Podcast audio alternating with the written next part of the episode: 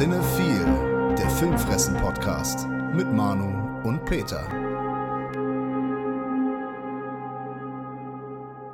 Moin, liebe Cinephile Psychos und Filmfressen-Familie. Wir sind's, die Black und Decker der deutschen Filmpodcast-Unterhaltung.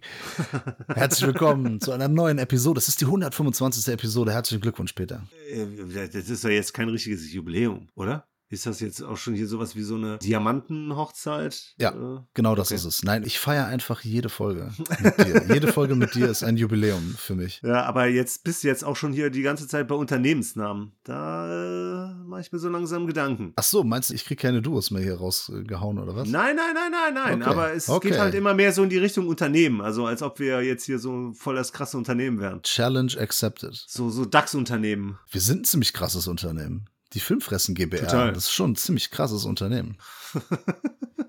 ist weder im DAX noch im Tech-DAX gelistet, im Film-DAX. Ach ja, okay, ja. Im ja. Fax quasi. Ah, das ist gut. No fucks given.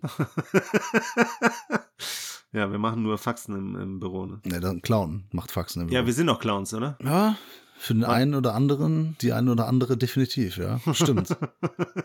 ja, macht ja nichts. Clowns Ja. sind äh, gruselig und können unterhalten. Das ist doch das beste Kompliment. Auf jeden Fall. Und haben auch schon für den einen oder anderen geilen Film gesorgt. Genau. Sag mal, was wir lange nicht mehr gemacht haben, ist mal so ein bisschen auf die Liste der Verstorbenen zu blicken. Ich dachte mal jetzt auf die Tränendrüse. Ja, und auf die Stimmung von Anfang an direkt hochzuhalten. direkt das Gagfeuerwerk einzuleiten. Nein, es ist ein ganz großer Schauspieler von uns gegangen. Wir haben das jetzt in den letzten paar Monaten oder Jahren schon gar nicht mehr so gemacht, dass wir dazu was sagen, aber bei Sidney Poitier kann man vielleicht eine Ausnahme machen, oder? Auf jeden Fall.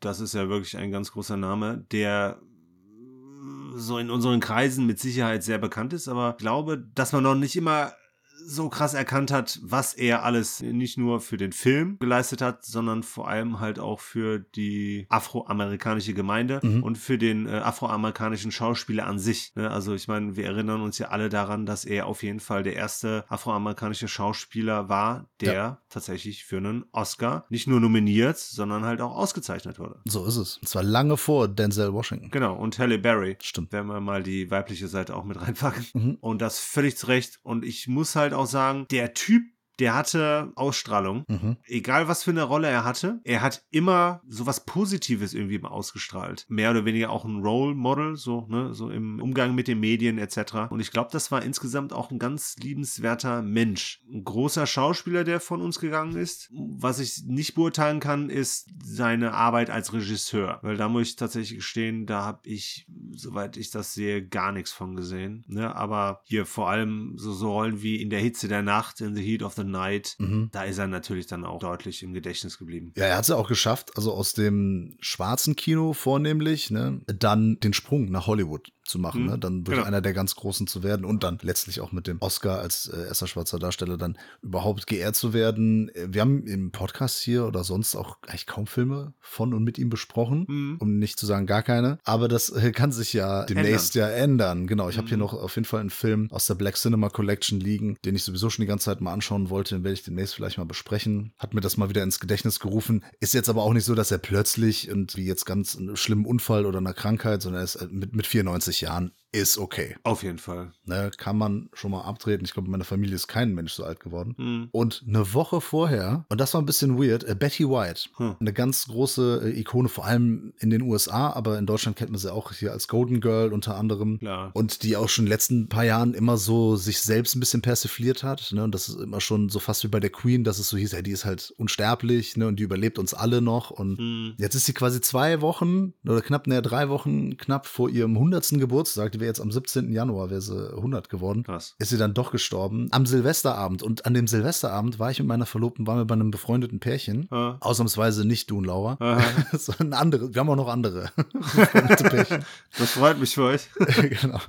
Und wir haben irgend so eine Silvestershow geguckt, ne? Irgend so ein Schrott. Ja. Er lief einfach im Hintergrund. Und dann kam eine ältere Dame und ich meinte so, boah, die sieht aus wie Betty White. Und dann war auch kurz mal so ein Gespräch, wer ist denn Betty White und so weiter. Mhm. Und zehn Minuten später gucke ich auf mein Handy und dann kam die Meldung, dass sie gestorben ist. Boah, krass. Da könnte ich jetzt eine gewagte These, äh, ne? Ich möchte ganz Aufstellen. explizit den Namen Björn Höcke in den Ring werfen. Jetzt.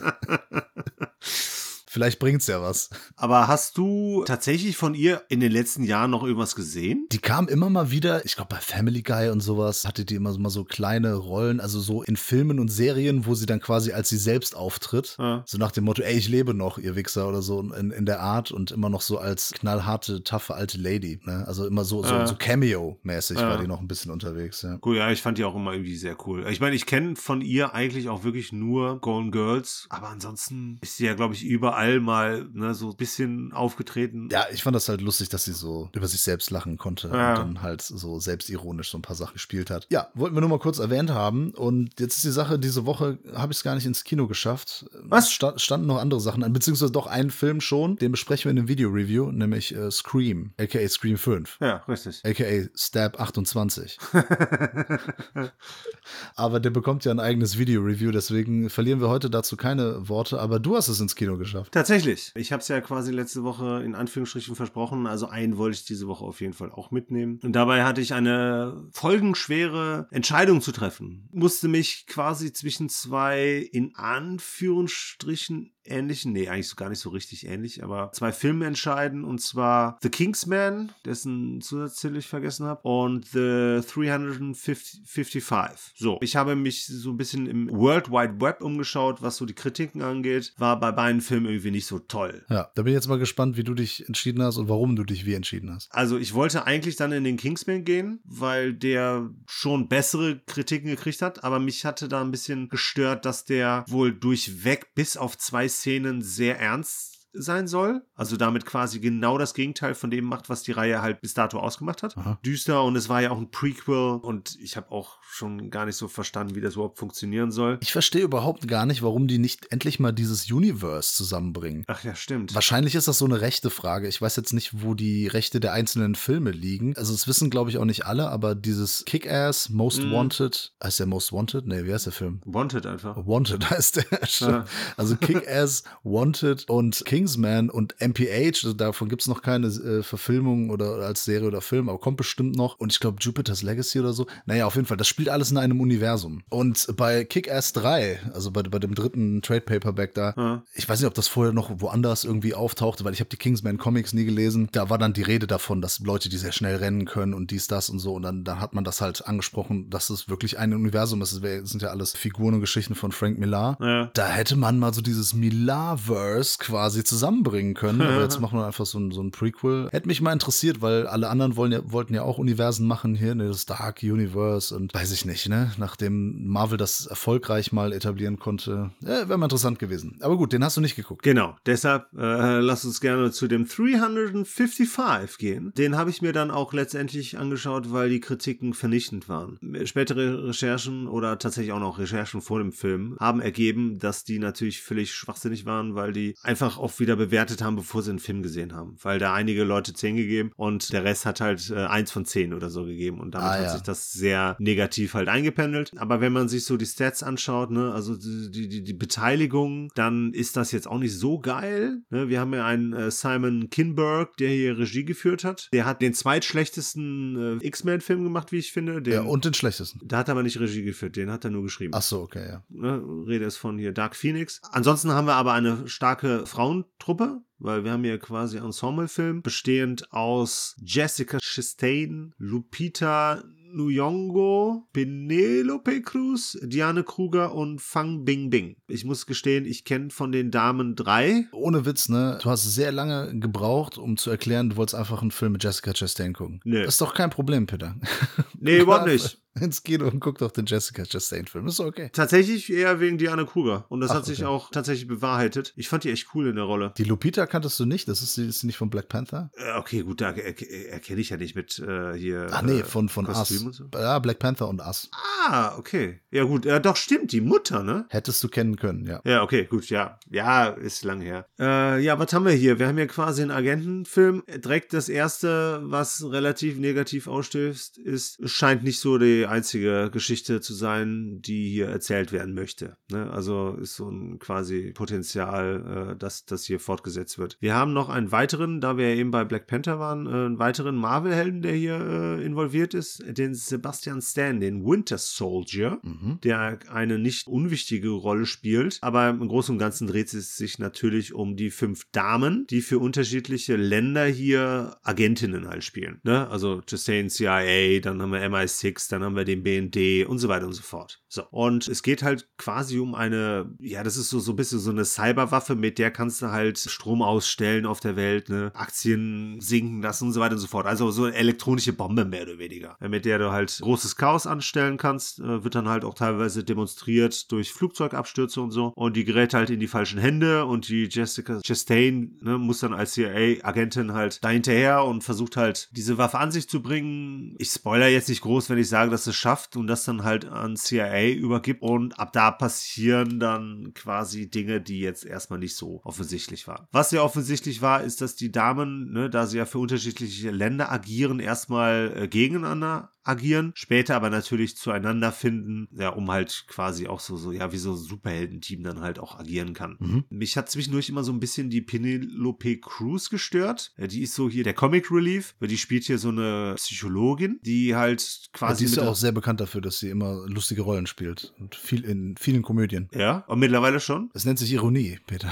Ja, ich war mir jetzt nicht sicher, weil bei der Hayek ist es ja definitiv so, dass sie eher mittlerweile sehr lustige Rollen spielt. Wir sind hier bei den Filmfressen, Peter. Ich weiß, die Cruise habe ich aber auch schon lange nicht mehr gesehen. Ja, aber die nervt ein bisschen, ähm, ne, weil, weil sie so das hübsche Püppchen, ne, ich möchte jetzt despektierlich sein, aber sie spielt halt eine hübsche Frau, die halt eigentlich nur die ganze Zeit umringt ist von diesen vier super Powerfrauen, die es mit allen Männern hier locker aufnehmen können. Das fand ich ein bisschen albern teilweise. Wie gesagt, die Kruger macht einen super Job. Ich finde, das ist die einzige, die hier auch Toughness irgendwie rüberbringt. Die Lupita Nyong'o, die hat äh, die coolste Figur, weil wir in ihr dann auch so, so ein bisschen das Agentenleben miterleben, beziehungsweise das, was halt negativ da halt mitschwingt, ne, weil sie in der Partnerschaft lebt. Die kriegt als eine der wenigen Figuren hier auch eine Charakterzeichnung. Der Rest ist eher relativ blass. Die chinesische.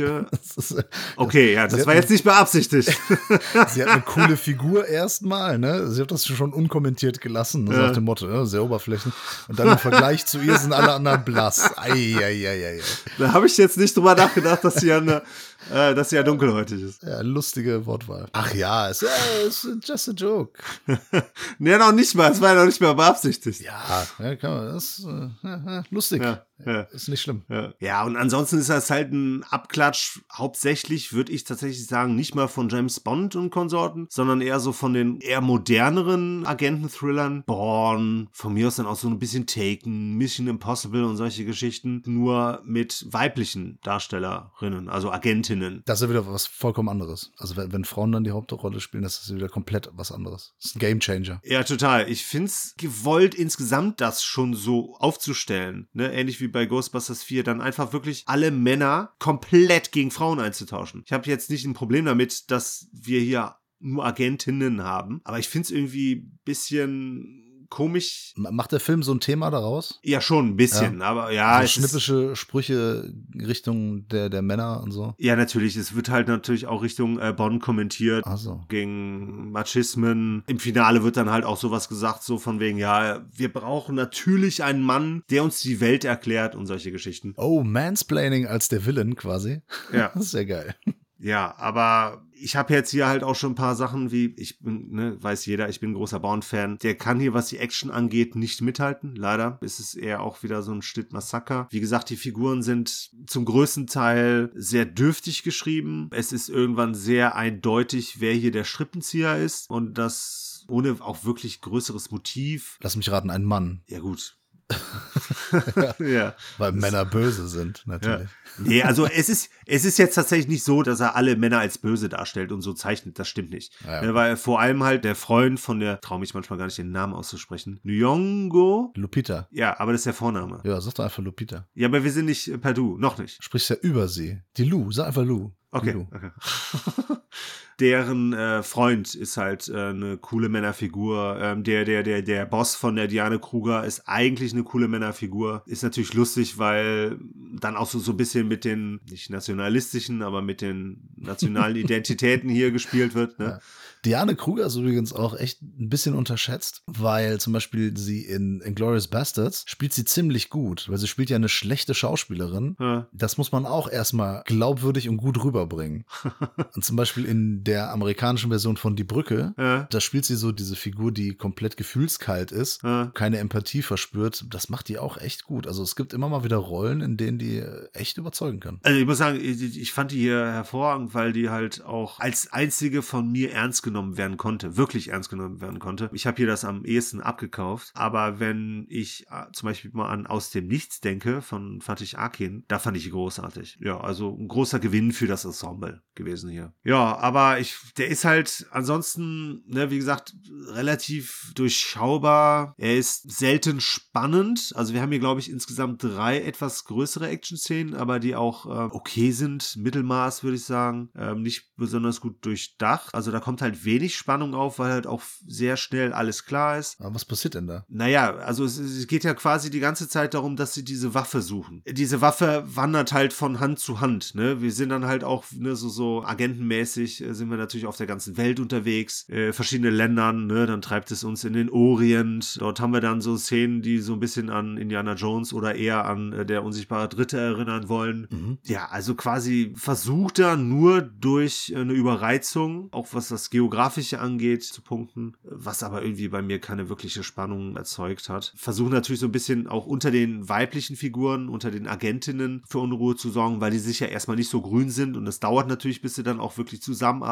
sich vertrauen und aber da gibt es dann auch nichts, was sich irgendwie wieder beißt und es läuft dann im Endeffekt auf etwas ähm, hinaus, wo man sich sagt, so, okay, hier gibt's mal endlich eine Figur, die diese Waffe in Anführungsstrichen für etwas wirklich Intelligentes im positiven Sinne nutzt, verliert dann aber auch so hinten raus wieder an Bedeutung. Ja, also der hat mich wenig begeistert, bis eher gelangweilt. Das war ein schwacher, ein kurzer Wurf. Ich weiß jetzt nicht, ob ich damit den schlechteren Film gewählt habe. Ich wage es zu bezweifeln. Ich denke mal, die werden sich da nicht viel nachstehen. Aber auch hier wieder nur im Dienste unserer Familie habe ich mir dann halt auch wieder sowas angegeben, was eigentlich von vornherein zum Scheitern verurteilt hätte gewesen sein dürfen können. Ja, ist ein Film, der mich auch überhaupt nicht reizt. Gar keinen Bock Ja. drauf gehabt. Ja. Äh, sah so nach generischem Action-Thriller aus. Ist er halt quasi auch. Habe ich nichts verpasst. Richtig. Dann lass uns doch mal zu einem Film kommen, der jetzt auch so ein bisschen vielleicht besser zum Kanal passt.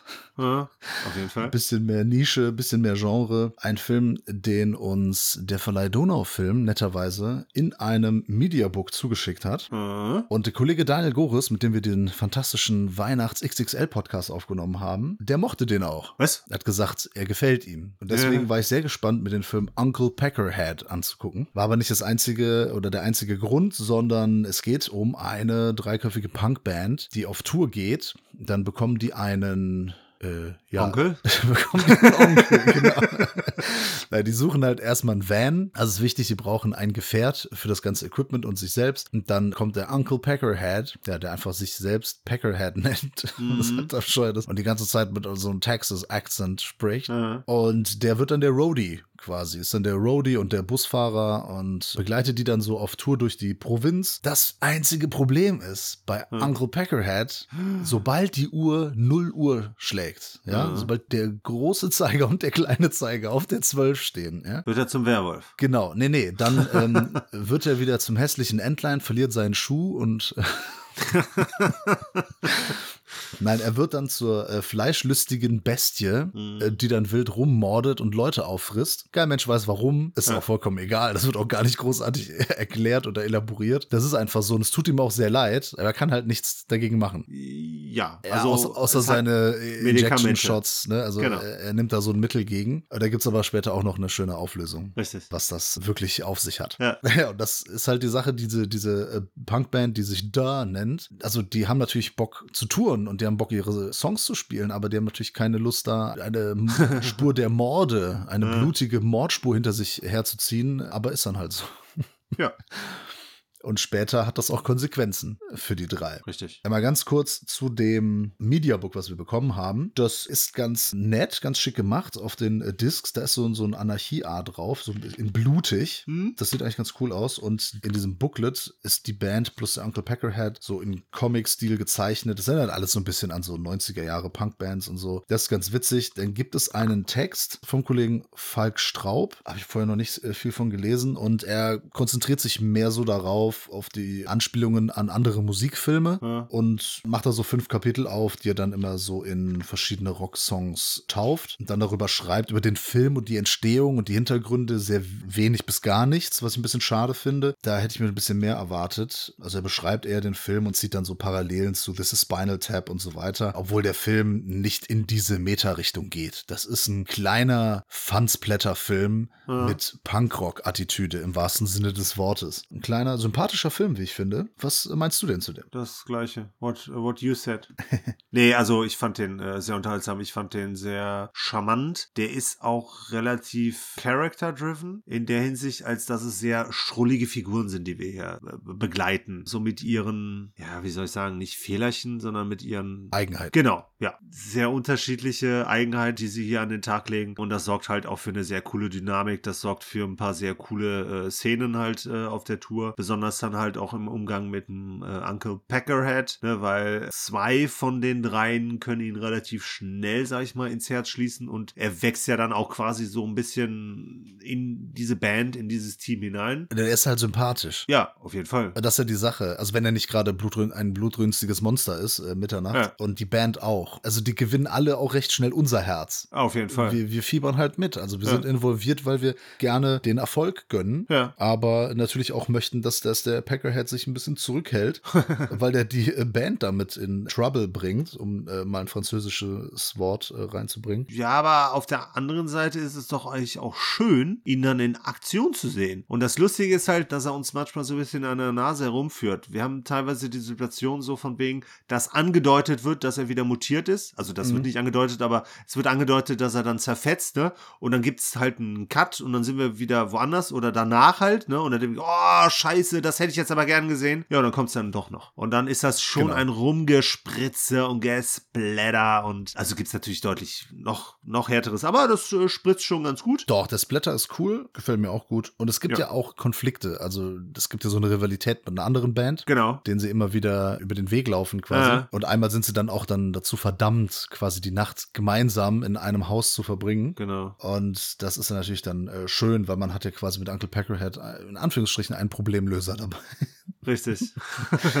ja, quasi deren Waffe, die sie dann auch ja schon ganz gerne mal einsetzen. Genau, aber später gibt's ja noch ganz andere Konflikte, ne? In, Mhm. Wenn irgendwann, das kann man vielleicht schon mal sagen, dass, also ich will nicht spoilern, ich will nicht zu viel verraten, aber dass die auch ein bisschen in äh, Bedrulle kommen, weil sie ja ihn quasi decken, also weil sie, Mhm. weil sie ja wissen Ja. davon. Und das bleibt nicht ungesühnt. Das ist jetzt nicht einfach irgendwie, ja, das passiert und dann ist das so und fertig. Ähm, Ja. Das ist, ein- ist ein kurzweiliger Film, der geht ja auch nicht lang, ne? 90 Minuten. Und du sagst ja, er ist charaktergetrieben, äh, eine große Story hat er nicht und Ja. die Struktur ist auch recht ungewöhnlich, weil das eigentlich so ein Roadtrip ist und am Ende passiert dann halt äh, noch was ähm, Mhm. Interessantes, was dann nochmal so ein bisschen weitergeht und uns so ein bisschen unsicher in die Zukunft lässt.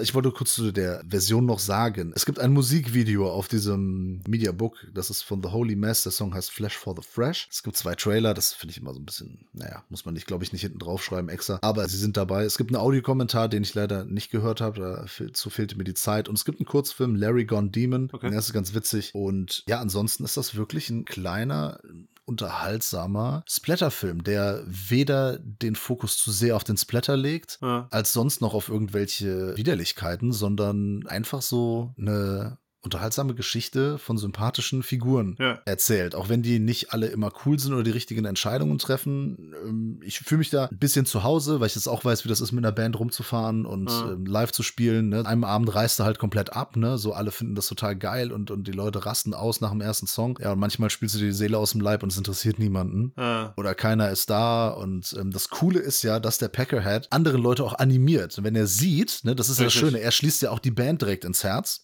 und fühlt sich als als äh, Teil von ihr, als Familienmitglied sozusagen. Und wenn er sieht, dass die Leute undankbar sind und nicht zuhören oder einfach da nicht aus seiner Sicht da den Respekt der Band gegenüberbringen, dann animiert er sie dazu. Ja. Das fand ich auch echt schön und ähm, das ist echt ein kleiner cooler Film. Und du Witz, wer auf, auf Rock, auf Punkrock steht und auf Splatter, hier ist die perfekte Kombi. Also Ich finde es vor allem auch sehr cool. Der, der, die Musik hat mir echt gut gefallen. ja, ja, sind coole Songs. Auf jeden Fall. Es sind geile Figuren. Die Waage wird halt hier zwischen äh, Comedy, Horror, Drama und so wird gut gehalten. Insgesamt finde ich das einen sehr gelungenen Indie-Beitrag hier. Was mich ein bisschen stört, war tatsächlich das Ende. Weil ich finde, da wurde eine Figur in eine miese Richtung gepackt. Also geschrieben. Du weißt, was ich meine. Ja, du meinst den titelgebenden Charakter, ja. Weil der ja eigentlich, ich habe den halt von, von vornherein, fand ich das eine coole Figur, der, der hatte eigentlich nur coole An Ambitionen, ähm, ne, der wollte ja quasi auch, oder er hat sich ja quasi darüber gefreut, auch mal irgendwo in gewisser Form Freunde zu haben, ne, das schon ein bisschen als Familie angesehen und wie sie ihn dann am Schluss umgeschrieben haben, das fand ich dann ein bisschen schade und das fand ich auch so für den Ausgang, für einen sonst eher so leichtfüßigen, sehr positiven Film eigentlich, eher äh, unzuträglich. Es ist ein Film, der eigentlich es verdient gehabt hätte, mit einem Knall zu enden. Ja. Irgendwie ein großes Konzert oder, oder dann irgendwie mit einer riesen Splatter-Orgie oder sowas. Es ist ein bisschen. Ich, ich finde, wird dem Film dann auch nicht gerecht. Die Sache ist, das liegt wahrscheinlich auch am Budget. Vielleicht Ja. wollte man auch ein anderes Ende haben. Ich finde auch, dass man da ein bisschen ambivalent mit der Figur am Ende umgegangen ist. Das ist schade. Insgesamt macht der Film aber Laune. Ja.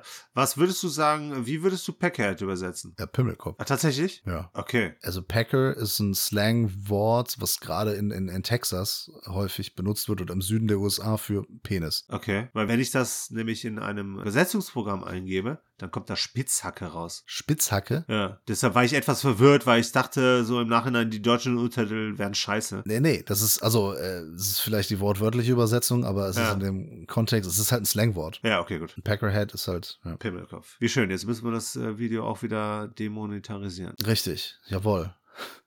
Auch mal was Ah. Gutes tun, das sind die Vorsätze fürs neue Jahr. Was Gutes tun im neuen Jahr. Ne? Könnt ihr zum Beispiel auch, wenn ihr ein Patreon-Abo bei uns abschließt, könnt ihr uns was Gutes tun und gleichzeitig bekommt ihr was Gutes. Das ist eine Win-Win-Situation. Ich spreche jetzt mal die Filmfressen-Familie direkt an und die Cinephile Psychos. Für 5 Euro im Monat ne, gibt es schon die Möglichkeit, den Podcast früher zu hören und sich einen Film zu wünschen. Ja, Partizipation, direkte Ja. Beeinflussung unserer Inhalte. Wie zum Beispiel, wer hat's gemacht in dieser Woche? Der Till, der hat sich nämlich Contact gewünscht. Contact aus dem Jahr 1997 Genau. von Regisseur Robert Zemeckis, der Franzose. nee, den sprichst du jetzt vernünftig aus. Robert Zemeckis. Genau, der hat nämlich unter anderem Back to the Future gemacht. So sieht's aus. Oder auch so äh, komische Sachen wie Forrest Gump oder Cast Away oder The Walk. Ach, den habe ich nicht gesehen. Ne? Och, der ist ganz nett. Ja, hat aber auch der Polar Express gemacht, glaube ich. Ne? Ja, den habe ich nicht gesehen.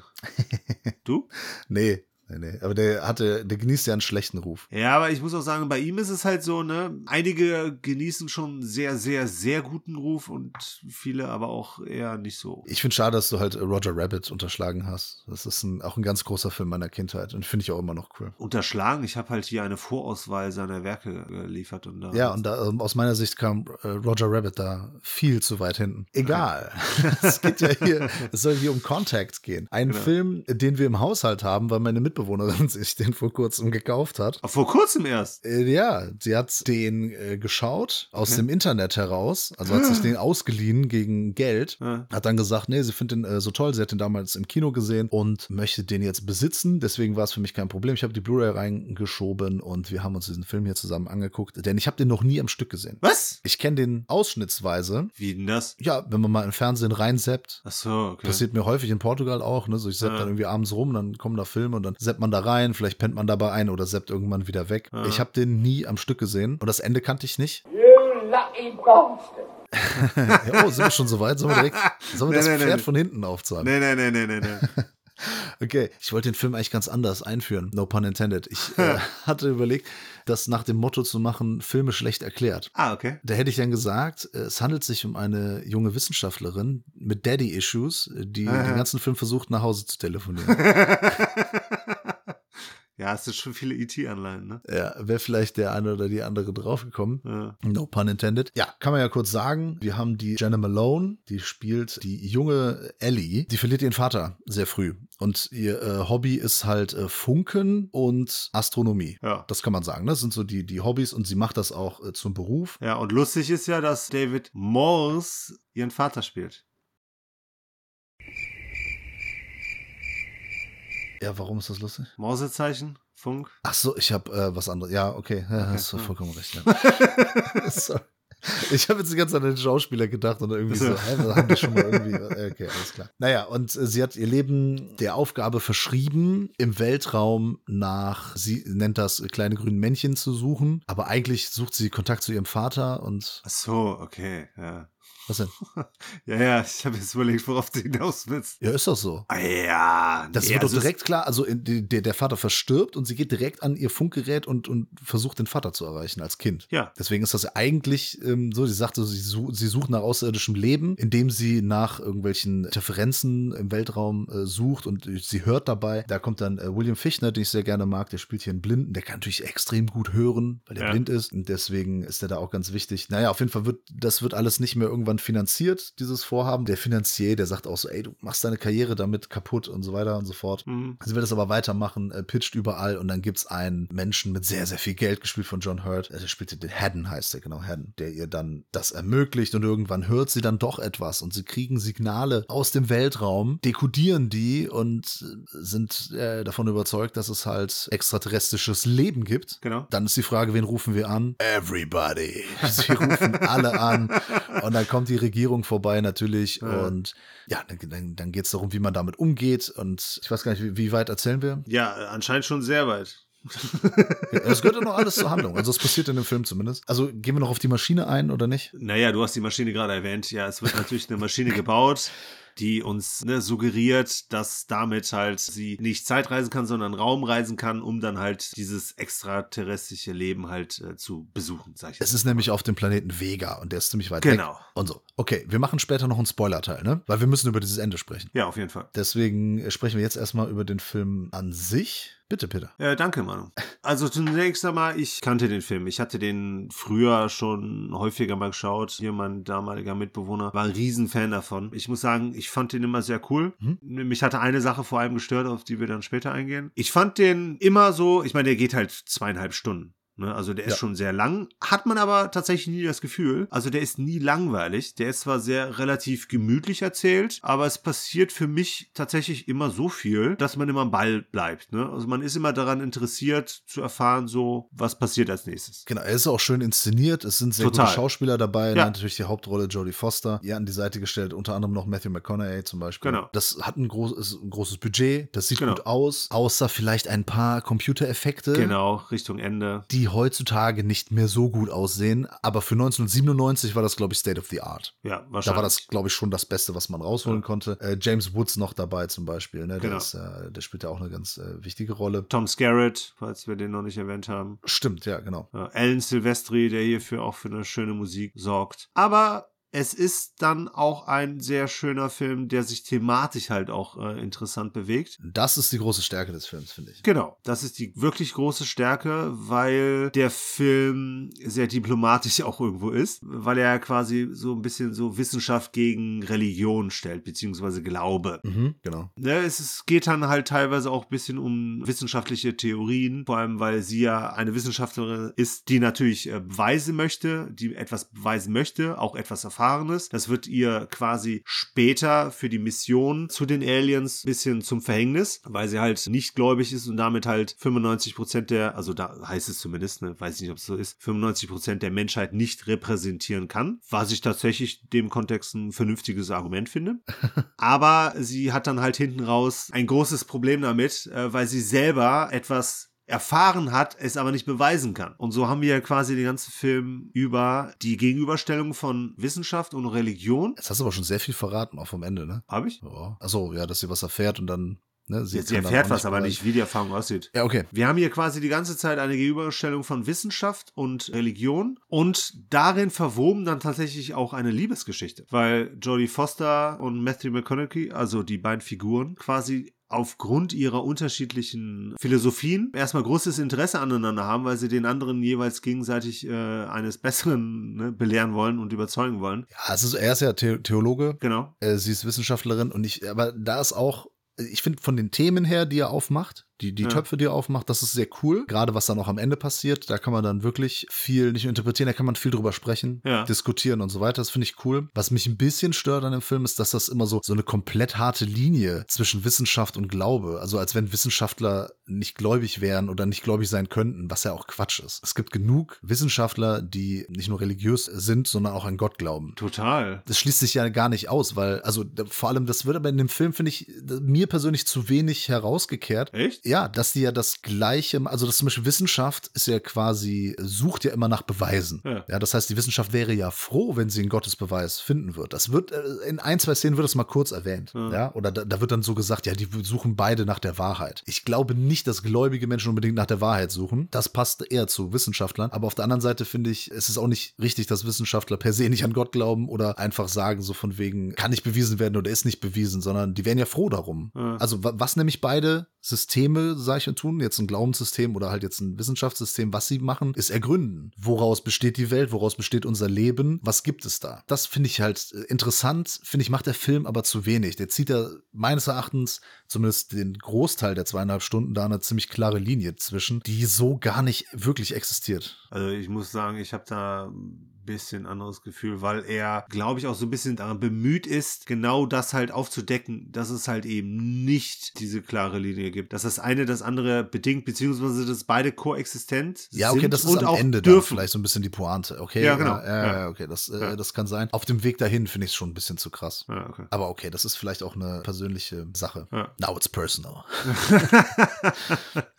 nee, was, was ich einfach nur sagen wollte, es ist ein Unterschied, wenn wir jetzt alles nochmal auf Null machen auf der Welt, ne, und wir fangen wieder komplett von neu an, dann wird es ja beides geben. Nur die Sache ist, dass halt in der Wissenschaft werden die gleichen Erkenntnisse zutage, ne, zutage Ja, treten. ja. Also die Definition von Geschwindigkeit und von Beschleunigung, die, die werden immer gleich sein, vom Verhältnis Ja, her. Aber es wird andere Götter geben. Genau. Das ist dann die Sache. Ja, wie gesagt, sind wir natürlich auch äh, die Richtigen. Ne? Aber ich finde es halt auch schön, wie die Kommunikation dann halt auch besteht. Ne? Äh, fängt halt hier äh, mathematisch an ne? mit den Primzahlen. Und dann, was ich anfangs immer so ein bisschen als negativ wahrgenommen habe, ne? weil dann halt auch wieder so auf der deutschen Geschichte mehr oder weniger rumgehauen wird, nicht zu Unrecht, ne? das sage ich nicht, aber als hätte man da nicht andere Möglichkeiten de, de, des großen Austeilens. Die Übertragung äh, von äh, Hitlers Rede auf den Olympischen Sommerspielen 36. Aber, Aber, das basiert doch auf Fakten. Die haben das doch wirklich in, in den Weltraum geschossen, oder nicht? ja, ja, klar, genau. Das war halt dann für mich dann auch wieder so die Legitimation, also das Plausible. Ja, und es ist natürlich auch ein krasses Bild, ne? Wenn die Ja, ja, natürlich. Und, und dann, Ja, ja. dann erstmal rafft so, hä? Und dann, Genau. Weil das auch erstmal so ein What the fuck-Moment ist. So, Ja, was passiert denn hier gerade? Ein anderer What the fuck-Moment ist übrigens einer der besten Effektshots aller Zeiten. Am Anfang, wenn der Vater da stirbt und sie zum Medikamentenschrank rennt. Oh, ich stimme mit dem Spiegel. Ja, das ist Alter ein ganz Schwede. bekannter Effektshot, der ähm, viel simpler ist, als man eigentlich glaubt. Äh, Ich bin mir nicht ganz sicher, aber ich glaube, die Jungs von Corridor Crew haben den auch mal äh, Okay. analysiert. Kann ich nur empfehlen, das ist wirklich sehr cool. ja, ich war auch wieder hin und weg, als ich das gesehen habe, weil Ja. da wirst du erstmal so direkt so, "Wo- was? Okay, krass, cool. Nahtloser Übergang, sieht Genau. einfach fantastisch aus. Ja. Was ich aber auch sehr cool finde, den Opening Shot, Ja. diese Anfangssequenz, wenn wir so von der Welt nach hinten rauszoomen Oh, ja, stimmt. Und im Radio immer so, wie soll man sagen, dass es dann so antichronologisch läuft. Ich, kann das schwer erklären. Es ist ja so, wenn man halt, je weiter man weg ist von der Erde, ne, das Ja. sagt man ja immer so, wenn, wenn die Aliens von so und so viel Millionen Lichtjahren Entfernung jetzt auf unsere Erde gucken würden, dann würden die uns vor 70 Jahren sehen oder so. Genau. Und das wird hier mit ganz simplen Mitteln dargestellt, indem man einfach so von der Erde zurückzoomt und einfach immer Radioschnipsel von früher hört. Ja, genau. Ne, es fängt dann an in den 90ern, irgendwie mit Spice Girls und sowas, und dann Ja. geht's immer weiter zurück, zwischendurch Martin Luther King und so weiter und so fort. Ja. Sehr cool gemacht, ja. Clever. Genau, und das war halt vor allem auch technisch äh, hervorragend. Das sah fantastisch aus. Hat so ein bisschen an Fincher erinnert, finde ich. Ja, ja, ja. Nee, fand ich äh, clever, weil es dann halt auch am Schluss im Auge endet. Super schöner Übergang. Ja, schließt sich dann am Ende ja auch der Kreis. Genau. Sollen wir kurz zu so einem Fazit kommen und dann äh, so in Spoiler-Teil? Ja, gerne. Ja, also mir hat der ziemlich gut gefallen. Ja. Gerade von den Themen her, die Liebesgeschichte ist irgendwie nachvollziehbar. Auch wenn der Matthew McConaughey-Charakter wirklich immer da ist. Egal, wo die Ellie, aka Jodie Foster, sich befindet, auf einmal, Tür geht auf, ah, hier bin ich. Und er ist immer da, er weiß immer, wo sie ist. Aber es gehört dazu, es ist in Ordnung. Ja, ich habe auch die ganze Zeit immer wieder gedacht, so, weil es ist schon was länger her, dass ich ihn gesehen habe, aber dass er derjenige ist, der die Stränge in der Hand hat. Also, dass er quasi die Rolle von John Hurt hat, dass er das ermöglicht, dass sie so viel Geld kriegt. Ne? Und das hätte halt vieles erklärt, dass er überall dabei sein darf, weil er einfach unfassbar viel Geld hat. Ja, aber wahrscheinlich hat einfach der John Hurt-Charakter, äh, der Haddon, ihm das Ja. erm- ermöglicht, Ja, ja, wahrscheinlich. um ihr was Gutes zu tun. Ja. Aber naja, insgesamt, äh, von der Inszenierung ist das cool. Wie gesagt, ein paar Effekte. Aber gut, der Film ist äh, ne, 25 Jahre fast äh, alt. Dafür ist das in Ordnung. Heutzutage können die halt nicht mehr standhalten. Äh, Du sagtest schon zweieinhalb Stunden, die sich nicht anfühlen wie zweieinhalb Stunden. Das ist wirklich ein ganz großer Gewinn. Ja. Der Kitsch in ausreichendem Maße vorhanden. Comic Relief in Form von William Fichtner ist vollkommen in Ordnung, ist cool. Und ja, also es ist ein schöner Film. Hm? Wenn man den sieht, man weiß direkt, oh, wir sind hier in den 90ern. das ist ein typischer 90er-Jahre-Film. Ja. Coole Themen, die auch äh, gut beleuchtet von, von verschiedenen Blickpunkten. Ja. Und am Ende die Pointe, nur dann das Finale. Und da kommen wir gleich zu. Das hat schon so ein, das, das ist nicht ganz so cool. Das ist nicht ganz so gelungen. Ich äh, würde dein Fazitworten dann quasi nur noch hinzufügen, weil wir den auch ein bisschen vergessen haben. Jake Busey. Ach ja, stimmt. Ganz äh, tolle Rolle. Äh, fand ich sehr cool. Sohn von Gary Busey. Ja. Und äh, was ich auch sehr cool fand, die Regierung nicht so geil fand, den Einsatz von äh, Bill Clinton. Das sah echt äh, teilweise echt cool aus. Das haben sie gut zusammengeschnitten. Teilweise sah es sehr gut aus und teilweise sah es gar nicht gut aus. Ja, ja, natürlich, wenn so suggeriert wurde an einem Tisch, aber wenn es Ja. dann halt so im Oval Office, nee, nicht im Oval Office, hier so, Diese ne, Pressekonferenz. Ja. Genau, da sah das echt cool aus. Da haben sie echt die richtigen Schnipsel so aneinandergereiht, dass das wirklich so aussah, als hätte der diese Reden in, in dem Kontext gesprochen. Ähm, das hat mir sehr gut gefallen. Also ich würde halt auch sagen, insgesamt ist das schon ein sehr gelungener Film im Övre vom Zemeckis, aber kann dann doch leider nicht so mit den ganz Großen mithalten, auch wenn er thematisch vielleicht sogar einer der interessantesten seiner Filme ist. Ja, das möchte ich auch noch unterschreiben. Stimmt, thematisch auf jeden Fall super interessant. Mutig auch für damals, aber aus Zemeckis Övre nicht mein Lieblingsfilm. Ja. Also der rangiert da nicht weit oben. Ja, richtig. Dann machen wir hier einen Cut. Für alle, die den Film noch nicht gesehen haben und sich noch überraschen lassen möchten, die klicken einfach auf den nächsten Timestamp. Oder gucken Sie sich erstmal den Film an. Genau. Und für alle anderen geht es jetzt nahtlos weiter. Wir sprechen über das Ende. Diese Maschine wird gebaut. In dieser Botschaft der Aliens äh, sind dann äh, Baupläne drin. Sie bauen eine Maschine, sie bauen zwei Maschinen. Richtig. Eine wird ja sabotiert, davon Genau. äh, ähm, Jake Busey, von seinem Charakter. Und ja, irgendwann bekommt dann Ellie die Möglichkeit, dann auch diese Maschine zu benutzen. In so einer Kugel fällt sie da durch und sie hat eine Erfahrung, ja. in der sie nach Vega. Viva Las Vega. Ne, was auf Vega passiert, bleibt in Vega. In dem Fall auf jeden Fall. In dem Fall ist es nämlich so. Ähm, Ja. Sie kommt auf diesen Planeten, der aussieht wie äh, die Malediven oder so. so ein Strand. Ja. Und dann kommt ein Alien, aber das hat die Gestalt ihres Vaters. Hm. So, um es halt so richtig kitschig zu machen. Erklärt das aber auch kurz, sagt so, ja, ich habe die Gestalt angenommen, um hier, äh, keine Ahnung. Ja, damit das halt friedlich aussieht, ne? damit es ihr Genau. leichter fällt und so weiter und so fort. Genau. Und es ist ja gleichzeitig auch, ne, die Person, die sie immer wiedersehen wollte, etc. Genau. Bla bla. Ja. Dann erklärt er, dass das der erste kleine Schritt ist und ähm, dass sie jetzt erstmal wieder nach Hause muss Ja. und erstmal nur, ja, hier, uns gibt's, so nach dem Motto.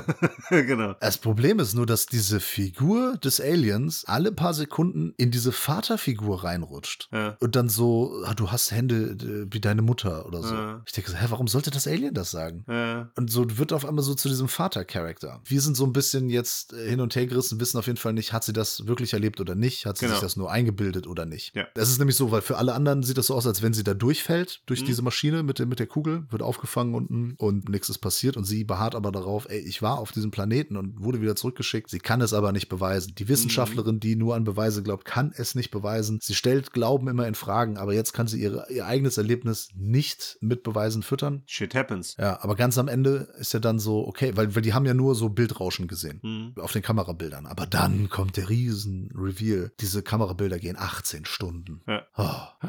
Wie kann das denn sein? Ja, da war sie wahrscheinlich dann doch da. Ja, krass. Okay, und jetzt? ja. ja, hat doof gelaufen. ne? Also mich, mich hat hier tatsächlich schon die Darstellung von dem Planeten gestört. Ja, weißt du, wie der aussieht? Sieht ein bisschen aus wie Galaxia von Spiel des Wissens. Ist dieses, dieser Planet, wo man dann am Ende hin muss. Okay, das habe ich jetzt nicht mehr vor Augen, auch wenn Okay. wir das früher regelmäßig gespielt haben, aber egal. Das sah schon scheiße aus. Ich glaube, mit dem, dass er in den Charakter des Vaters immer wieder zurückfällt, soll uns halt es äh, schwer machen, ne, uns klar für eine Seite zu entscheiden. Ist es ein Alien oder ist es eine, eine andere Art von Erfahrung? Ne, weil man kann das Ganze ja quasi auch so ein bisschen als göttliche Erfahrung sehen, ne, so von wegen Himmel, ne, sie, sie trifft im Himmel auf ihren Vater und so weiter und so fort. Natürlich, ja. Passt alles. Ja. Genau, aber ich äh, habe mich mit dem Finale immer schwer getan. Ich fand es immer sehr kitschig. Yep. Ich habe mich damit nie anfreunden können und ich habe mich heutzutage immer noch nicht damit angefreundet, weil ich auch nicht so genau weiß, ich verstehe nicht so ganz, was er uns jetzt im Endeffekt damit sagen möchte. Ja, weil dann hätte das besser in der Schwebe gelassen. Ja, Dann hätte man nämlich diese Diskussion aufrechterhalten können. ja, Zwischen hier Glaube. Was ist Glaube? Kann man den beweisen? Muss, muss man Glauben beweisen? Nämlich eigentlich nicht. ja. Deswegen heißt das ja auch Glaube. Richtig. Ja, finde ich auch nicht passend. Also da wirklich dann so eine, für den Film oder für die Filmfigur dann so eine Aussage zu treffen, so nach dem Motto, ja, okay, sie war dann doch ja wirklich da. Einfach Ja. nur, um uns jetzt noch sagen zu wollen, dass unsere Hauptfigur nicht bekloppt ist oder so. oder dass sie sich das nicht eingebildet hat. Ich fände das viel schöner, hätte man das offen gelassen. Mal abgesehen davon, dass ich das mit, dass sie dann wirklich ihren Vater dann auch sieht, äh, also beziehungsweise das Alien in Form des Vaters, wie auch immer. Äh, das hätte funktioniert, hätten sie es offen gelassen. Ja, Aber dadurch, dass er suggeriert wird, das war wirklich ein Außerirdischer, der dann sagt, ja, ich mache jetzt hier, äh, ich ziehe mir die Maske deines Vaters an. Ja. Äh, nee, das hat mir auch wirklich nicht gefallen. Sah nicht gut aus, war dann auch zu lang und was sie da so gelabert haben, dann bringt er ja so diesen Spruch, den der Vater am Anfang bringt, so diese Small Steps, ne, Mhm. so nur äh, mit kleinen Schritten kommst du voran. ja Mondlandung, wir haben es verstanden. Ja, äh, finde ich schade. Da hat man wirklich viele Chancen verspielt, da ein cooles Ende Mhm. also den Film auch cool abschließen zu lassen. Deswegen, wie gesagt, finde ich den Film jetzt auch nicht mega geil, aber ähm, das ist schon, ist schon ein guter Film. Ja, genau. Ist halt die Sache. Es ist ein kleiner, bitterer Nebengeschmack, Beigeschmack am Schluss, Ja. der aber tatsächlich den ganzen Film nicht komplett versaut. Äh, Weil da halt vorweg einfach so viel stimmt. Ja. Von daher würde ich auch immer noch sagen, es ist immer noch ein cooler Film. Und äh, wir sind, glaube ich, froh, diesen Patreon-Pick dann auch nochmal in dem Zuge halt nochmal gesehen zu haben. Ja, vielen Dank dafür, Till. Hm? Eigentlich wollte ich an dieser Stelle über den südkoreanischen Film A Taxi Driver aus dem Jahr 2017 von Regisseur Young Hoon sprechen. Ah, Aber der Peter hat den nicht gesehen. ah. Aber der Peter möchte den auch gerne sehen. Und Ja. der Peter möchte den genauso wie ich am liebsten für euch, liebe Filmfressenfamilie und Cinephile Zagos, zusammen besprechen. Korrekt. Und deswegen schieben wir den auf nächste Woche. Ach, schön. Und ich spreche ganz kurz eine kleine Empfehlung aus Hm? für unsere Freunde aus dem Horrorgenre. Bitte? Und zwar den Film Blackwood aus dem Jahre 2013. Dabei handelt es sich um einen äh, britischen Horrorfilm, über den man am besten so wenig weiß wie möglich.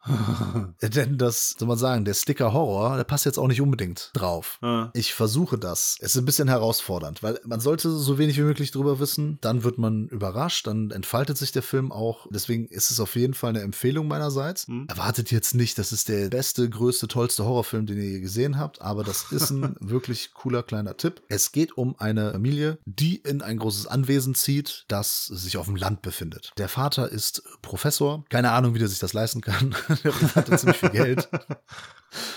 Und dann ist das so, dass der Sohn, der ist jetzt da auch nicht so ganz so begeistert, aber das ist äh, auch, nicht, auch nicht so schlimm. Es ist aber so, dass äh, der Vater, sobald die da hinziehen, Erscheinungen hat. Er sieht Sachen. Und wir gehen natürlich jetzt alle davon aus, oh, das ist so ein Geister-Horrorfilm. Ah. Dann bekommt der Film aber so ein bisschen so eine Wendung, dann wird so ein bisschen detektivmäßig, weil er der, den Sachen da auf den Grund kommen möchte. Hm? Und er entdeckt so ein paar Zusammenhänge, ein paar Figuren aus diesem Dörfchen, in dem die da jetzt leben. Unter anderem den Priester und noch eine andere Figur, die irgendwie da auch immer rumschleichen und irgendwie was wissen, was er nicht weiß. Aha. Und ähm, ja, dann, ich, muss jetzt ganz gucken, vorsichtig, wo ich meine, wo ich jetzt hin tapse. Ah. Also so, die haben ein befreundetes Pärchen. Da ist es so, dass der Typ, das ist ein ziemlich guter Freund von ihm, der hatte was oder, oder steht eben auf seine Frau. Hm? Und die Freundin von dem Typen, die findet, glaube ich, aber auch den Professor ganz gut. Okay. Das ist auch nicht ganz unwichtig. Auf jeden Fall. Der Film ist atmosphärisch, sehr, sehr cool. Hm? Allein die Landschaftsaufnahmen sind super. Am Anfang hat er so ein bisschen so einen Sepia-Ton und sieht eher so ein bisschen hässlich aus. Ich habe auch gedacht, so, äh,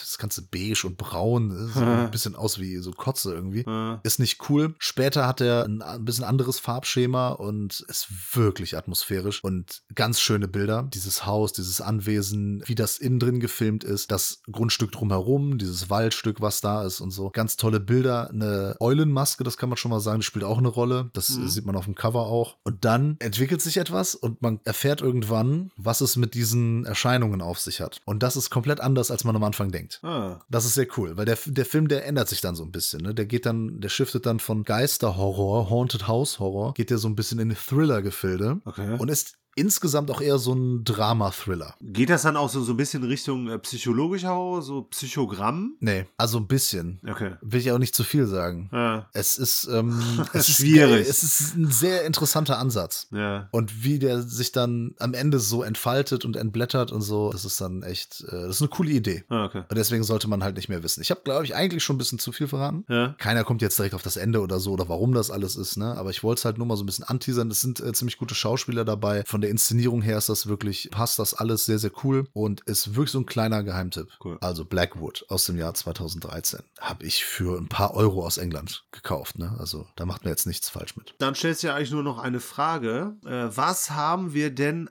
als zweiten Patreon-Pick diese Woche mitbringen können? Ach so, ja, weil wir letzte Woche so zwei Schlendriane waren und einfach Mhm. gar keinen Patreon-Pick besprochen haben, Ja. haben wir uns diese Woche direkt zwei vorgenommen. Mhm. Äh, Wer hat sich den nochmal gewünscht? Das war der gute Stefan. Ja, Stefan, schöne Grüße. er hat sich den Film 28 Days Later gewünscht. Richtig. Aus dem Jahr 2002 von Regisseur Danny Boyle. Mhm. Das Drehbuch stammt von Alex Garland. Alex Garland ist der Regisseur und Drehbuchautor von Filmen wie Ex Machina oder Annihilation. Äh, großartige Filme. Äh, ja, oh, von Annihilation warst du gar nicht so angetan. Großartiger Film. Und Also, nein, nein. revidiert er seine Aussage wieder. Nee, ich, ich habe meine Aussage von davor revidiert. Äh, großartig war der zweite. Sag, äh, Ex Machina. Das war der erstgenannte. Egal. es läuft. Okay. Ja, 28 Days Later, der auch eine Fortsetzung nach sich zog, 28 Weeks Later. Und Mhm. ich glaube, wenn das ein amerikanisches Franchise wäre oder ein Hollywood-Franchise, dann hätten wir mindestens noch 28 Months Later, 28 Years Later. Dann gab es irgendwann bestimmt so eine, so eine Asylum-Verfilmung, die heißt dann 28 Centuries Later oder so. Ist aber nicht passiert. Erstmal 28 Days Later. Hat damals einen gewissen Hype gehabt. Mhm. Ich erinnere mich, ne, lief glaube ich auch im Kino und auf jeden Fall auf DVD und Video war der ziemlich angesagt. Es handelt sich nicht um einen Zombie-Film, Was? wie das Danny Boyle auch mal bestätigt hat. Wieso nicht? Deswegen war ich damals ein bisschen, ich will nicht sagen verärgert, ich will nicht sagen aufgebracht, ich will nicht sagen erzürnt, enttäuscht und traurig, als bei für eine Handvoll Donuts bei den Kollegen von Cinema Strikes Back dieser Film im Zombie-Quiz vorkam und ich noch gesagt habe von vornherein nicht so, das ist kein Zombie-Film. Danny Boyle hat es auch gesagt. Ja, das muss er noch nicht mal sagen, das sieht man im Film, weil die Leute nicht sterben müssen, um zu den Wütenden hier zu werden. Richtig, zu den Crazies quasi. Richtig. Es geht sich nämlich darum, dass äh, so ein paar Tierschützer sind, äh, Greenpeace Genau. wahrscheinlich. Die befreien eine, eine Gruppe von Affen, nennt man das so? Ich weiß nicht. Die befreien ein paar Affen, an denen experimentiert wurde. Eine Affengang. Genau, eine Affengang aus einem Labor, weil sie nicht äh, dem Wissenschaftler zuhören, der da arbeitet, Mhm. dass diese Affen eine gefährliche Krankheit in sich tragen. Mhm. Und zwar Wut. Ja. Wird Rage. einfach mit Wut betitelt. Und die überträgt sich durch äh, Speichel und Blut. Äh, Genau. Äh, deswegen, also bei Bissen oder wenn das Blut irgendwie in, in eine Körperöffnung kommt, ne, Mund, äh, Augen, Nasen, dann wird man zu einem äh, Wütenden, zu einem Mhm. Wutbürger quasi. Ne? Es ist ähnlich wie bei Corona hier das Ganze. Ja, ein Film, den ich damals äh, auch immer ganz gut fand. Ja. Aber ich war nie so der Riesenfan davon. Okay. Und das hat sich heu bis heute auch nicht geändert. Ah, okay. Ich finde den immer noch ganz cool, aber es gibt so ein paar Sachen, die mir nicht so gefallen. Dann fange ich vielleicht an. Aber fang mal an. Achso, ja, wir, wir haben noch gar nicht gesagt. Das ist ja nur das, was äh, passiert. Und dann wacht jemand äh, auf, nämlich der Jim heißt er, glaube ich, ne? Äh, gespielt von Killian Murphy. Genau. Der wacht in einem, ist das Krankenhaus, wacht er auf Richtig. und äh, wandert dann durch die äh, Stadt, durch London und trifft dann auf ein paar Leute, mit denen verbündet er sich und die wollen nach Manchester fahren. Korrekt. Weil London nicht so schön ist, Manchester ist schöner, die wollen halt lieber da. Genau, die haben schönere Pubs. Genau, die wollen lieber da Fußball gucken. Ja. Genau. äh, ja, unter anderem auch trifft er auf den anderen Iren, nämlich den Brandon Gleason. Ja. Noch sehr Und, jung. Ja, das ist dann so ein bisschen Roadtrip. Ja.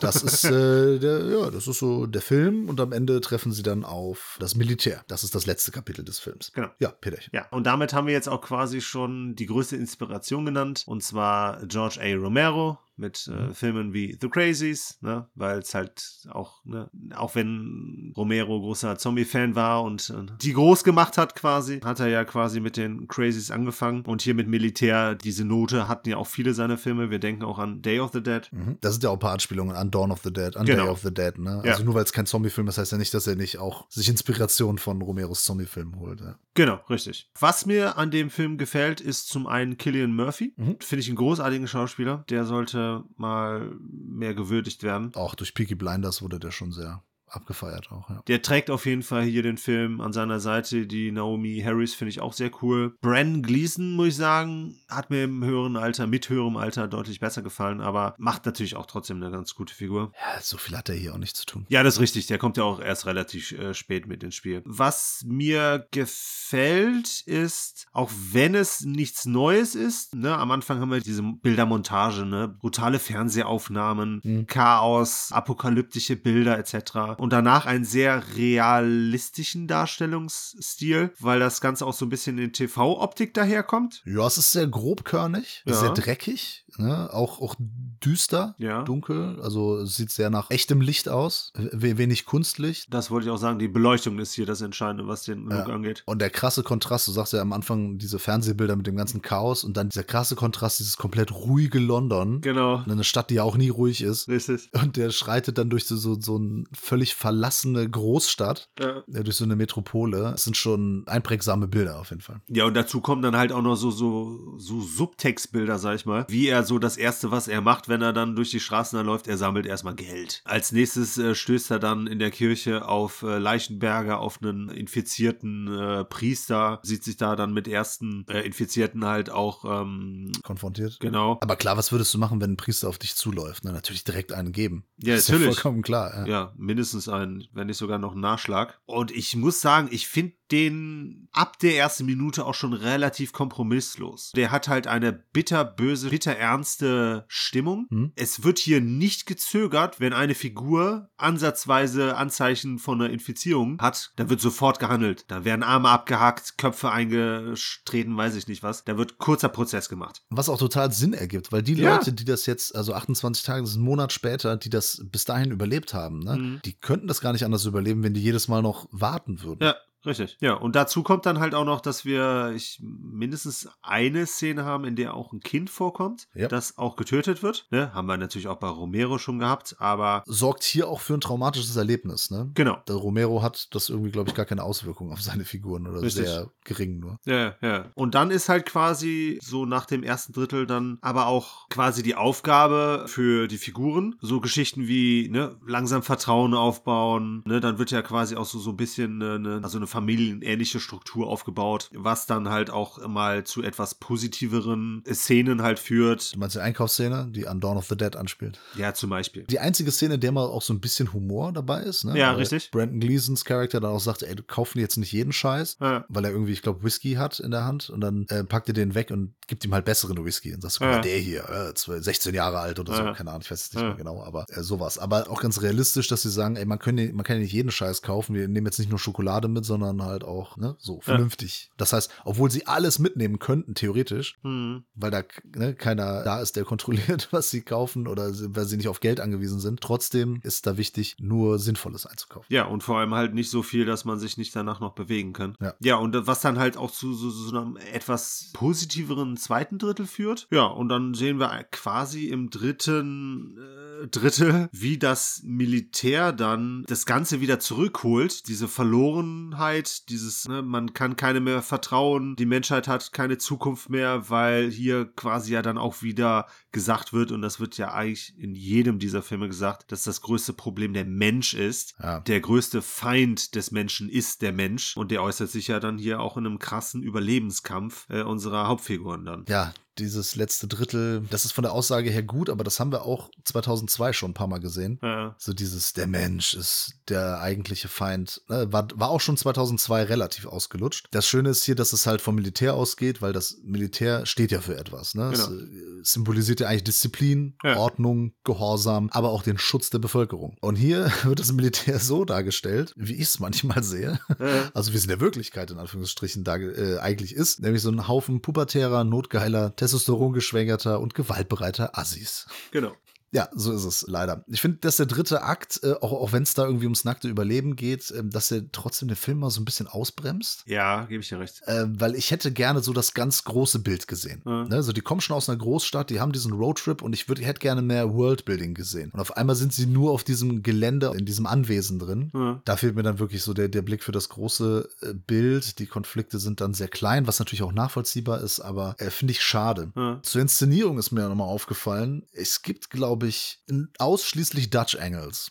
das ist mir mal so aufgefallen. Es sieht aus wie ein Terry Gilliam-Film. Okay. Ja. Die Kameraeinstellungen sind Ja. entweder immer so Froschperspektive Ja. oder sie sind so von oben oder du hast halt Dutch Angles. ja, richtig. Und wenn du keinen Dutch Angle hast, dann ist im Hintergrund irgendwie eine Dachschräge oder so. Also irgendwas, was das Bild immer verzerrt. Also die Bildsprache suggeriert dir auch die ganze Zeit, die, die Welt ist aus den Fugen geraten. Mhm. Irgendwas ist hier, stimmt nicht. Ne? Es ist immer schräg, es ist immer schief. Musik und Schnitt ist dann so eine Sache. Es ist halt so Danny Boyle-Style dann wieder. Ja. Aber ist mir manchmal auch ein bisschen zu hektisch. So gerade in den ersten paar Überfällen. Es ist natürlich der krasse Kontrast zu den ruhigen Bildern am Anfang. Wenn die Infizierten dann kommen, dann wird es auf einmal ganz, ganz schnell und hektisch und so. Ja. Aber manchmal habe ich ja auch ein bisschen den Überblick verloren. Äh, Ich weiß, warum das gemacht wurde, es ist ein Stilmittel, ähm, aber okay. Ja. Ne, Finde ich jetzt nicht super schlecht oder so, aber äh, finde ich jetzt auch nicht äh, die schönste Art der Inszenierung. Ja, ansonsten ja, befinden wir uns ganz klar Anfang der 2000er. Ich finde, der Film strahlt das ein bisschen aus, Mhm. äh, trotz der Grobkörnigkeit und so. Ja, aber ist cool, hat wirklich coole Ideen, sehr gute Schauspieler. Wie gesagt, ich finde das mit dem Militär an sich ist das ja cool, dass man Mhm. gerade diesen krassen Kontrast hat, so von wegen diejenigen, die eigentlich für Ordnung und, und für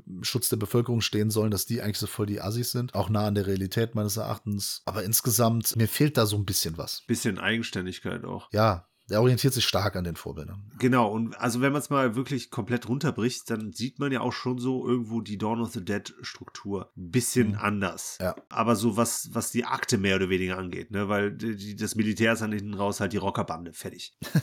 ne? Ja. Ja, aber also ich, ich finde das einen coolen Film. Ich fand sehr schön, wie sie am Schluss dann mit der Musik von John Murphy gearbeitet haben. ne? Ich liebe das Stück hier in The House äh, in a Heartbeat. Das geht ja auch ewig lange. Das ist auch das, was man am Anfang auch hört, ne? Äh, Ja, ja, kann sein. Das ist auf jeden Fall auch das, meine ich, was ihr in Sunshine, ein späterer Film von ihm halt auch äh, hört. Großartiges Stück. Fand ich tatsächlich in Sunshine ein bisschen geiler, weil es da die interessanteren, positiveren Bilder zu gab. Hier habe ich das hauptsächlich halt in Erinnerung mit der Mil- Militär-Action. Dann am Schluss, wenn es darum geht, die Frauen dann äh, quasi zu retten. Genau, das ist mein Problem. Das ist irgendwie, da- das ist das Einzige, worum es am Ende geht. Dass er die beiden Mädels noch irgendwie. Ja gut, aber das rettet. ist Familie, ne? Ja, aber das ist dann irgendwie so, dass das nimmt mir zu viel Zeit ein. Okay. Dieser Plot, dass er die dann da rausholt und so. Da hätte ich dann wirklich gerne mehr von dieser gesamten Welt gesehen. Ich meine, ich, verste- ich verstehe die Punkte, ich weiß, warum das alles passiert, aber Ja. irgendwie ähm, gefällt mir das dann als Geschichte in dem Film dann nicht mehr so sehr. Das über, überzeugt mich dann nicht mehr. Was er sich auf jeden Fall hätte sparen können, wäre, fand ich, weil ich das schon sehr kitschig fand, die letzte Szene. Hello? Ja. Da fühlt sich dann halt auch wieder an äh, Day of the Dead erinnert. Hello? Is anybody there? Ja, gut, also äh, du meinst ja eben auch, dass das Militär die Rockerbande aus Ja. Dawn of the Dead ist, aber es ist gleichzeitig auch das Militär aus Day of the Dead. Ja, klar. Und wir haben ja auch hier einen Zombie, der am Hals festgehalten Ja, ja, wird. ja. Also einen Zombie, Ja. einen Infizierten, Ja. der so ein bisschen an Bob erinnert, obwohl er nicht die charakteristischen Züge von Bob hat. Also er wird nicht mehr menschlich, aber Ja. einfach einen, einen Infizierten, der gehalten wird. Ja, Wie Ja. so ein Tier halt. Ja. richtig. Damit wolltest du jetzt auch nur noch mal so ein bisschen Uneigenständigkeit äh, Ja. hervorheben. Wo ich ein bisschen, weiß ich nicht, Originalität sehe, wahrscheinlich eher nicht, aber wahrscheinlich hat er da ein bisschen The Walking Dead inspiriert, weil ja quasi die erste Episode, der erste Akt äh, ist. Äh, Ja, ja, klar. Das ist im Comic. Also ich kann mich ja noch erinnern, das war 2006, ne? Ich glaube, Ja. ich habe schon mal erzählt, aber der Basti, der auch unser geiles Logo macht, Ja. der auch unser, unser schönes, der weiße Hai-Logo-Design gemacht hat, Ja. der hat mir damals 2006 aus, US, aus den USA, hat er mir ein Comic mitgebracht, ein Trade Paperback, äh, weil er gesagt hat, ey, du magst doch Zombies so gerne. Hier, das ist gerade der neue Shit in den Ah. USA. The Walking Dead. Ich angefangen zu lesen und mir kam auch direkt 28 Days Later in den Sinn. Ja, cool. Das ist natürlich hundertprozentig davon inspiriert, ganz klar. Ja. Die Bilder, mit denen er arbeitet, das ist ja auch alles geil. Zum Beispiel, wenn, wenn die Figur von Brandon Gleason infiziert wird. Ja, das total. passiert ja nur, also es ist erstmal äh, von der Kamera her und so ist es halt geil eingefangen. Mhm. Also POV des Bluttropfens. Also er tritt ja aus W- Frust gegen äh, etwas, weil er will, dass der Vogel da wegfliegt und Genau. da liegt ja eine Leiche oben und dann fällt dieser Tropfen runter und wir sehen den POV-Shot, der Tropfen, wie er in sein Auge fällt. Genau. Die Aussage, die das trifft, ist ja, es muss nicht mal ein Biss sein, Richtig. es reicht ein Tropfen, Ja. der über Leben und Tod hier entscheidet. Der das fast zum Überlaufen bringt. Ganz genau. Und Ja. äh, der, der wirklich darüber entscheidet, ob du, ob du lebst oder stirbst oder ob du halt zu so einem Verrückten wirst. Und das unterstreicht ja nochmal so diese Hilflosigkeit der Menschheit oder der aller Menschen, die da Ja. sind. Und das finde ich sehr gelungen. Ja. Und vor allem, wie er dann auch agiert, ne, der schauspielerisch äh, schön rüberbringt, äh, ne, immer wütender wird und das ist schon Ja. Sehr glaubhaft und äh, haben sie echt cool eingefangen da, die Szene. Deswegen nochmal, also es ist äh, wahrlich kein schlechter Film und Ja. ist auch nicht, dass, dass er mir nicht gefällt, aber ich finde den, glaube ich, nicht so gut, wie viele andere den finden. Also er hat ja damals wirklich so ein, so ein. Hype nach sich gezogen, Ja. mit dem ich äh, damals nicht mitgehen konnte und den ich auch heute nicht, nicht so unterstütze. Aber findest du denn, dass er eine Fortsetzung verdient hat? Das ist äh, die Sache. Also ich kann mich an die Fortsetzung, die er hat, Ja. kann ich mich nicht mehr im Detail erinnern, aber ich kann mich erinnern, dass ich damals aus dem Kinosaal gegangen bin und sehr enttäuscht war. Ja. Also ich fand 28 Weeks Later, ich fand den damals echt mies. Ja. Auch weil er dann die Szene mit dem Hubschrauber, die hatte ich zuvor schon in Planet Terror gesehen. Und das waren so wieder so viele Sachen, die ich schon mal woanders gesehen habe und irgendwie hat er mich überhaupt nicht mitgerissen. Es kann auch sein, dass das heutzutage anders ist. Ich weiß es nicht. Wie gesagt, ich bin nur einmal im Kino gese- gesehen. Ähm, eine Fortsetzung verdient, ja. Also wenn ich sage, ich hätte mehr Worldbuilding gesehen, dann definitiv. Aber das, was bisher da als Fortsetzung kam, hat mir nicht gefallen. Ah, okay. Weil ich, ich gucke mir gerade mal den Cast an, ne? Kannst du dich noch dran erinnern? Robert Carlyle auf jeden Fall. Ja, Imogen Poots, Ah, okay. äh, Rose Byrne, Idris Elba, Stimmt, ja. Jeremy Renner. Ja, okay, da waren die aber noch nicht das, was Ja, genau. heute, Richtig. heute sind. Ja, genau. Ja, er ist ja von 2007. Ja, war jetzt auch eine rein rhetorische Frage. Finde ich auch nicht, dass man so einen Film hätte unbedingt äh, fortsetzen müssen. Aber uns sind ja dann noch weitere Fortsetzungen, zumindest bis dato, erspart geblieben. Ja, schauen wir mal. Ja. Irgendwann kommt das Reboot oder das Remake. ja, aber das sind jetzt auch schon 15 Jahre, ne? Ja, gut, das, Ja, gibt's Filme, die werden nach 40 Jahren fortgesetzt. das ist richtig. Ghostbusters!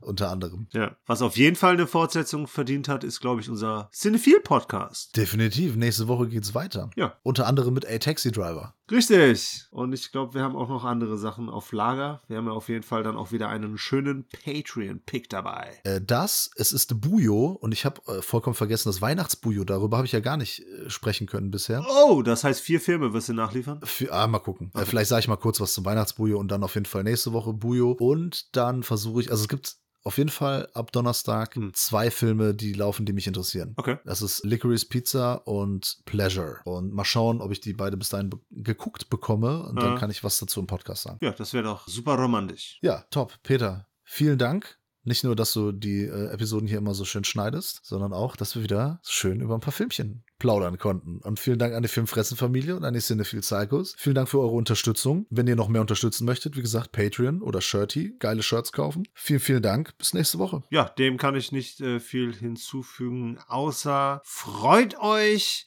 über das fantastische Scream Video Review, das wir diesen Sonntag für euch exklusiv, nee, nicht exklusiv, das könnt ihr alle gucken, am Start haben. Exklusiv gab es am Mittwoch ja schon die Scream Series, also die ersten vier Teile, exklusiv für die Patreons besprochen. Ne? Aber jetzt am Sonntag haben alle die Chance, unsere Meinung zum aktuellen Scream-Teil zu hören. In diesem Sinne bedanke ich mich auch bei euch allen, mit denen ich sprechen durfte und äh, die uns zugehört haben. Ja, hoffe auf jeden Fall einen schönen Podcast gehört zu haben und verabscheue mich bis zur nächsten Woche.